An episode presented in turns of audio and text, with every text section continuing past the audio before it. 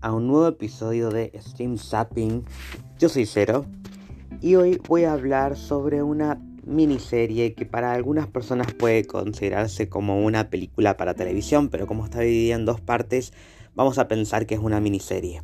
Estoy hablando de Men in an Orange Shirt o conocida en Latinoamérica como Hombre de camisa naranja. Es una miniserie del 2017 dirigida por Michael Samuels, pero escrita por Patrick Gale. Voy a hablar un poquito de él más adelante. Y bien, ¿de qué se trata todo esto? Porque está ubicada en dos épocas. En la década de 1940, en el contexto de la Segunda Guerra Mundial, Michael y Thomas viven una relación prohibida. En el 2017, para Adam y Steve, la situación es diferente, pero no sin dificultades.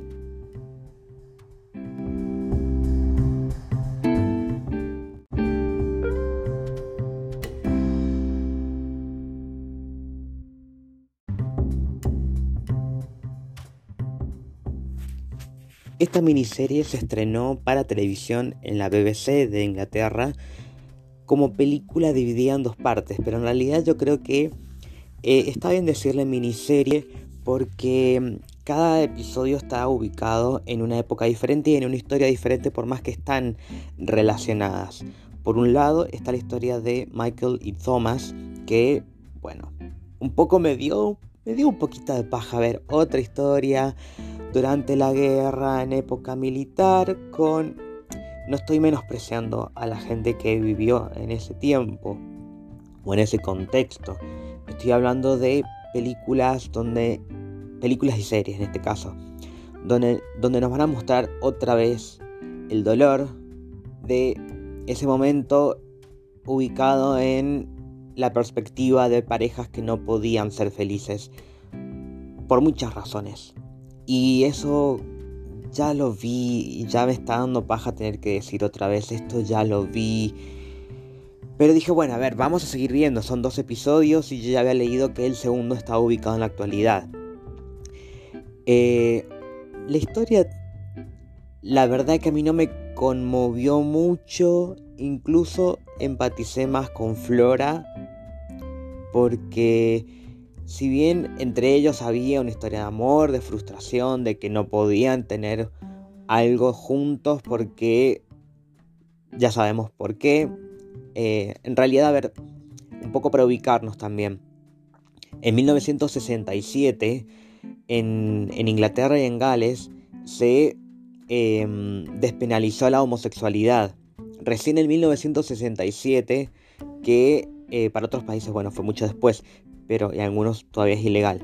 Pero me refiero a que esta historia está ubicada 20 años, un poco más de 20 años antes de eso. Entonces era, eh, por ejemplo, em, si se demostraba que estos dos hombres eh, tenían algo, porque estaban las cartas, porque habían testimonios, podían ir presos por 10 años o más.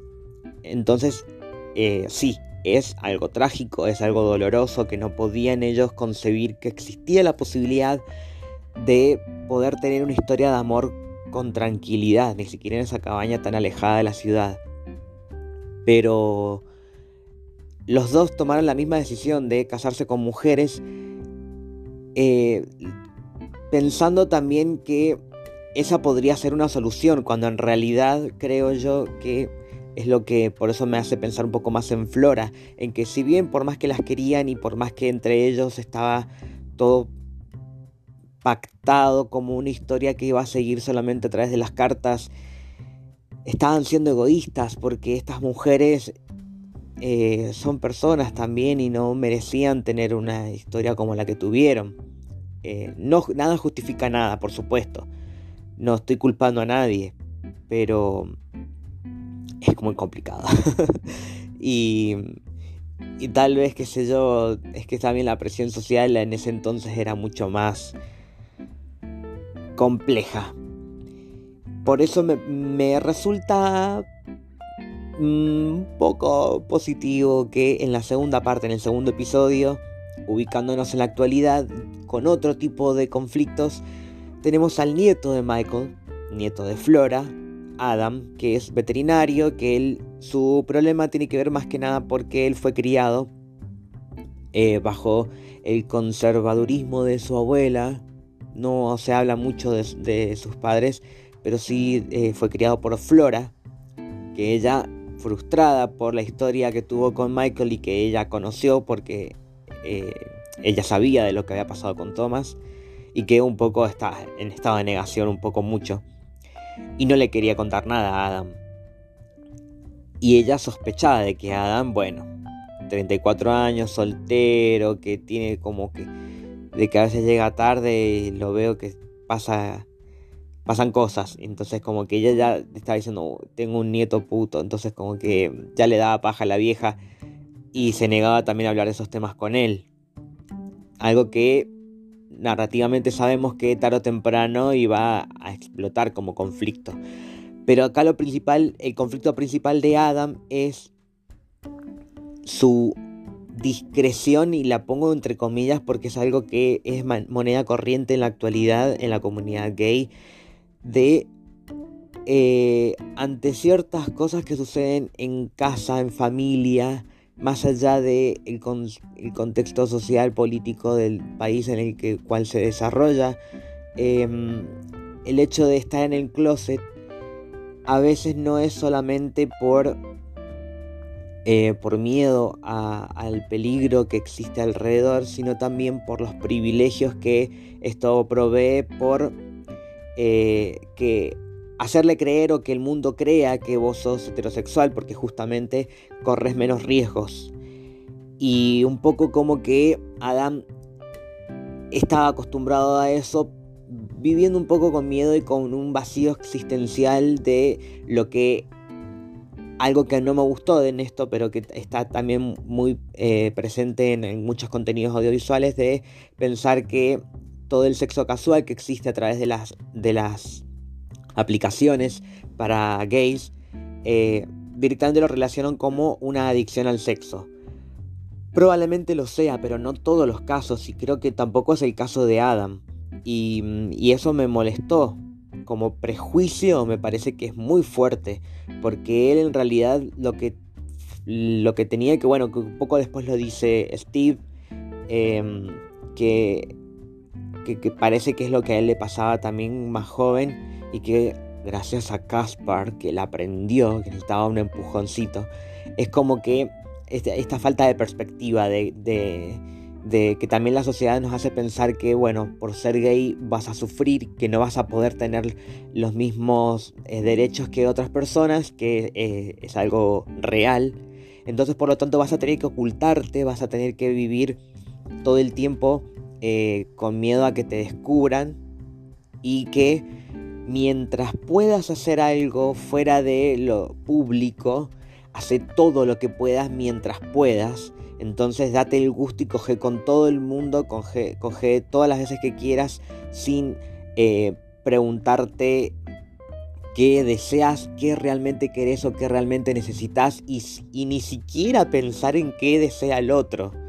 Entonces creo que todo eso se conjuga en lo que termina siendo después este, esta especie de eh, adicción al sexo vista por ojos de, eh, de la heteronormativa. Entonces creo que eso es lo que termina frustrando a Adam después cuando quiere algo con Steve pero no sabe cómo porque Steve es alguien que sí sabe lo que quiere.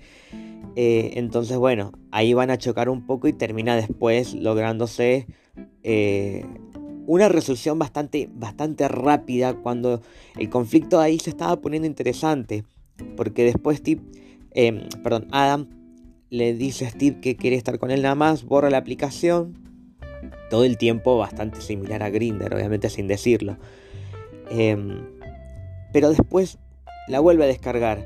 Y creo que esto tiene que ver con las inseguridades de Adam pero no se dice nada con respecto a esto y lo terminan solucionando cuando leen la carta que había guardado Flora y que se la da a, Adam, perdón, estoy buscando los nombres, cuando se la da a su nieto para decirle, mira, tu abuelo no pudo vivir su historia de amor, vos ahora sí podés, entonces andá y arriesgate, hacé lo que tenés que hacer para poder arreglar las cosas con Steve.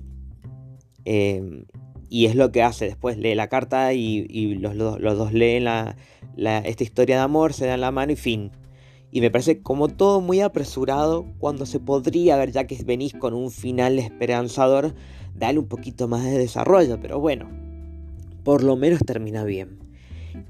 Así que yo creo que como historia es interesante eh, porque esto está mm, escrito por un bestseller por Patrick Gale que em, él un poco cuenta su historia personal acá de en Flora explora el personaje de su madre que ella descubre cartas que tenía su marido, el padre de este escritor, y en esto se inspira porque cartas que le ha escrito su mejor amigo y eh, a partir de ahí eh, comienza toda esta historia que le tomó seis años escribir. Em, y bueno, de ahí surgió Men in an Orange Shirt, que por suerte pudimos ver de alguna forma ilegal, pero de alguna forma pudimos terminar viendo desde este lado del charco.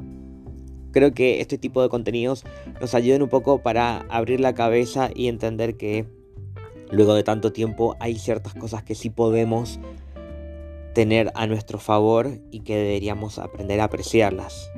No solamente hablo de los privilegios o, derechos que tenemos hoy en día, sino también de poder disfrutar de contenidos como este dentro de los buscando en los rincones de internet, pero por lo menos la posibilidad la tenemos. Así que espero que les haya gustado, no sé si les gustó el podcast, pero me gustaría saberlo. Así que todo esto lo pueden eh, comentar en las publicaciones que vamos a hacer en arroba monstruos del closet en Instagram. Y ahí incluso nos pueden escribir. Ahora nos están llegando mensajes preguntando recomendaciones. Así que pueden escribirnos y preguntarnos lo que quieran. No hay ningún problema. Pueden sugerirnos si también quieren que hablemos de algo en particular que les haya gustado a ustedes y que todavía no hablamos en ninguno de los spin-off.